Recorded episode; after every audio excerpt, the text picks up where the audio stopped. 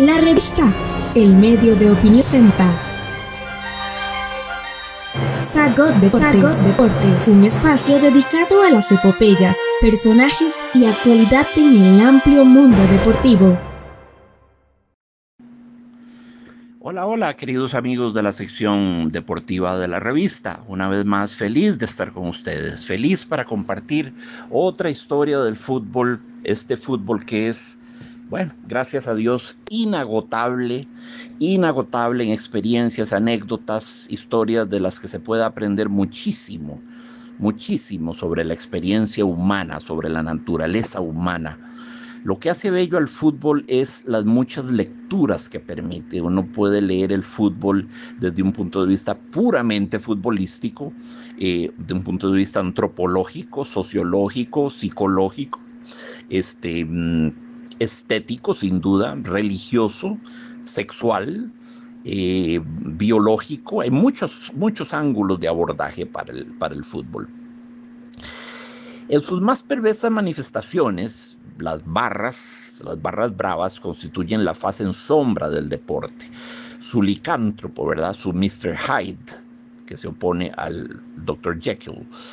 El, Ajax de Ámsterdam, que estamos hablando de mediados de los 70, no ciertamente de los años de la preguerra, el Ajax era objeto de invectivas racistas inimaginables. Em, eh, porque el Ajax pertenece al barrio judío de Ámsterdam. De hecho, en la bandera del Ajax, cuando veíamos partidos allá en los años 70 del, Ajax en Ámsterdam, eh, a, la, bandera oficial del Ajax, donde salía la figura de Ajax, del, famoso eh, héroe de la mitología griega, se añadía generalmente la estrella de David. Entonces los adversarios del Ajax, sabedores de que en el equipo militaban varios jugadores judíos, entre ellos Cruyff, que era el, más conspicuo de todos y el más célebre, y sabiendo los, los rivales, la afición rival del Ajax, que el cuadro estaba asociado a la comunidad judía neerlandesa, gritaban los salvajes, no puedo creer que esto sucediera en los 70, amigos, qué vergüenza. Gritaban desde las graderías, amas, amas, los judíos al gas y en lo que, en lo que pretendía ser una rima inconcebiblemente grotesca y cruenta, prolongaban el sonido sibilante, siniestro, ofídico de la S. Jamás amas los judíos al gas para que la semejara la salida del gas de los judíos que estaban siendo asesinados en las cámaras de gas. Y eso gritaba eso gritaban las, las barras bravas. Y no estamos en Ruanda, ni en Tanzania, ni en Zaire, amigos. Estamos en Holanda, en Ámsterdam.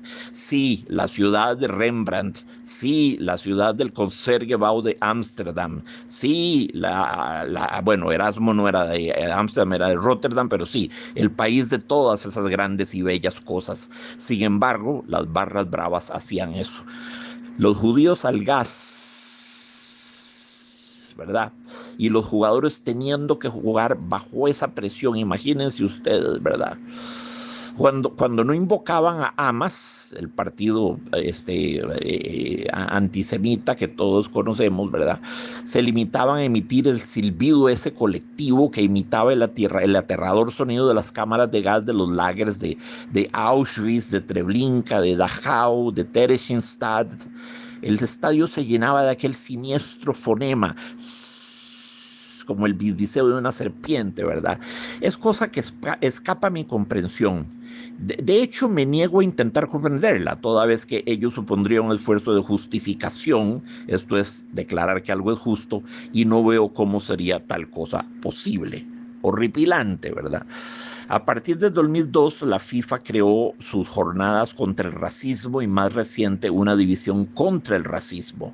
El artículo 3 de los estatutos de la FIFA reza, está prohibida la discriminación de cualquier país, individuo o grupo de personas por su origen étnico, sexo, lenguaje, religión, política o por cualquier otra razón y es punible con suspensión o exclusión Sepp Blatter, dentro del viejo corrupto que todos sabemos que fue, hizo algunas cosas buenas.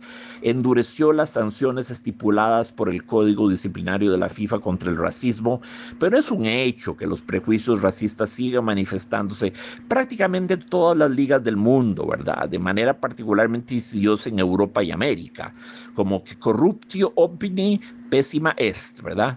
Corruptio optimi pésima es. La corrupción de los mejores es la peor, ¿verdad? Es en los países más, entre comillas, civilizados del mundo, donde se cuenta con instrumentos más refinados y más perversamente sofisticados para ejercer la agresión, la tortura, el genocidio tenemos esa aparente paradoja. Cuanto más educados, entre comillas, somos, más eficaz es nuestro ejercicio de la barbarie. La Segunda Guerra Mundial, amigos, no se originó en Uganda, no, no, no, no, no. Fue promovida por el país que tenía la sazón eh, el nivel educativo más alto de Europa el país que fuera la patria de Bach, de Beethoven, de Brahms, de Goethe, de Hölderlin, de, de Schopenhauer, de Thomas Mann, de Hermann Hesse. Es un hecho que debería movernos a la reflexión, ¿verdad? Eh, como, que la, como que la educación no es la respuesta a todos los problemas como alguna gente cree. Resta ver qué se educa, quién educa, cómo educa, cuándo educa, qué contenidos educa, ¿verdad? Transmite a las generaciones siguientes. Las, barras belicosas son el producto en general de los siguientes factores. Eso es fácil de determinar. Uno, la miseria extrema. Dos, la consecuente marginación social de los grupos más menesterosos, ¿verdad? Tres, el acceso fácil al alcohol, a las drogas y las armas. Y recordemos que un arma puede ser casi cualquier cosa una piedra que me meta yo en la bolsa al entrar al estadio, la tiro, le abro el cráneo a un futbolista y eso ya fue un arma.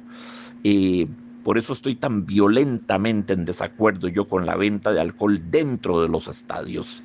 Eh, profundamente contrario a eso soy yo.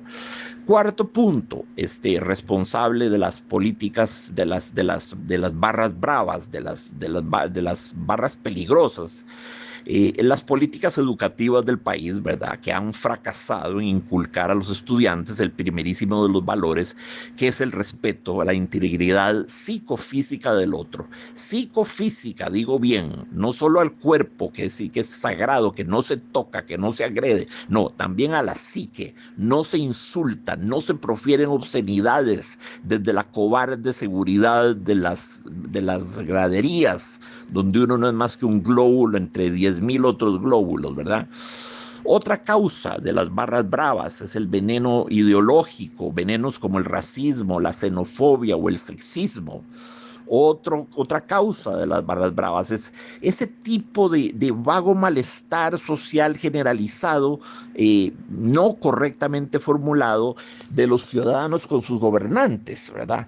Eh, cuando hay un país que está esencialmente frustrado, que está esencialmente contrariado, decepcionado, desencantado, irritado con sus gobernantes, ello genera ira y esa ira estalla en espacios acotados como los estadios. Ese es justamente el exutorio, por ahí sale todo el pus de la ira de ese país eh, defraudado, desencantado por sus gobernantes. El ciudadano, por supuesto, se siente estafado, cree que le han tomado el pelo o se da por directamente agredido, ¿verdad? Y después de décadas de acumular este tipo de sentimientos negativos, las barras bravas brotarán como un fenómeno sintomático de malestares mucho más profundos que la sanción o la no sanción de un penal.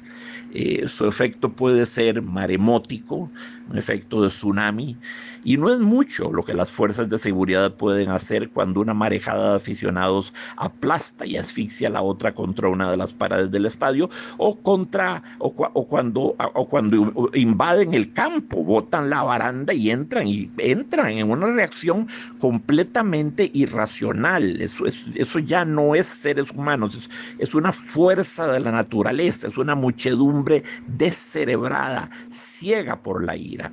La policía tiende a ser muy eficaz afuera, pero no tanto en las grescas intramuros, en las grescas dentro de los estadios.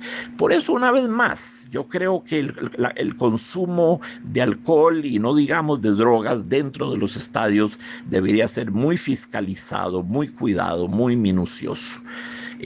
Por supuesto que esto no le va a gustar a la Budweiser, por supuesto que no le va a gustar a, ningún fabricante de guaro en el mundo, de ese veneno que se llama el guaro, en cualquiera de sus formas, las más sofisticadas o las más burdas. El, alcohol, la bebida alcohólica es un veneno, es como una droga, y de las más tóxicas, de las más dañinas y de las más siniestras que se puede imaginar. Y esas son, a mi modo de ver, las causas fundamentales de la existencia de las barras bravas. Los dirigentes deportivos siempre andan jactándose de que ya prohibieron el entreno, el, el, ingreso al estadio de la Ultra, de la 12, de la Garra, que ya no entra más, que tienen prohibidos. Mentiras siempre terminan por ingresar los de la ultra, los de la garra, los de la 12. Y cuando no tienen, claro, los ponen aparte, los ponen en una gradería aparte.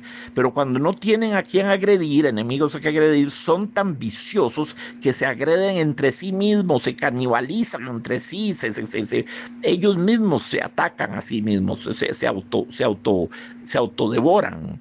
Entonces, mi, mi sentir es que no, nada, llámese la ultra, la garra, la 12, lo que usted quiera, no deben entrar al, estadio. Si ese tipo de, lacra si esa estofa de personas se le da acceso a los estadios con la misma con la misma se está expulsando de los estadios a las familias porque las familias no pueden convivir con una banda de psicópatas y de criminales ponerlos en un estado de contigüidad dentro de un estadio es simplemente muy peligroso y les garantizo que mientras se siga permitiendo la entrada a los estadios de salvajes de este tipo, el estadio dejará de ser una institución para la familia. Completamente, completamente, este, las familias desertarán los estadios porque eh, simplemente eh, eh, se convierte en un espectáculo muy inseguro, muy peligroso el, ir a los estadios cuando se tiene semejantes elementos, ¿verdad? A la par de uno. Es, intimidante, es, es siniestro, es amenazador mil veces preferible quedarse uno en la casa tranquilamente viendo un partido entre la Juventus y el Real Madrid, esa gracia, ¿verdad? Entonces, claro, las afluencias a los estadios disminuirán, por lo menos la afluencia sana de las familias. Los estadios tienen que ser recuperados por las familias, pero eso no puede ser a menos de que se expulse a las barras bravas, a los, los psicópatas, a los criminales, a los mareros que las constituyen. Un fortísimo abrazo, queridos amigos, y los vuelvo a encontrar con motivo de otra reflexión posterior. Estamos en las plataformas de Spotify, Apple Podcast, Google y Anchor como la revista. La revista.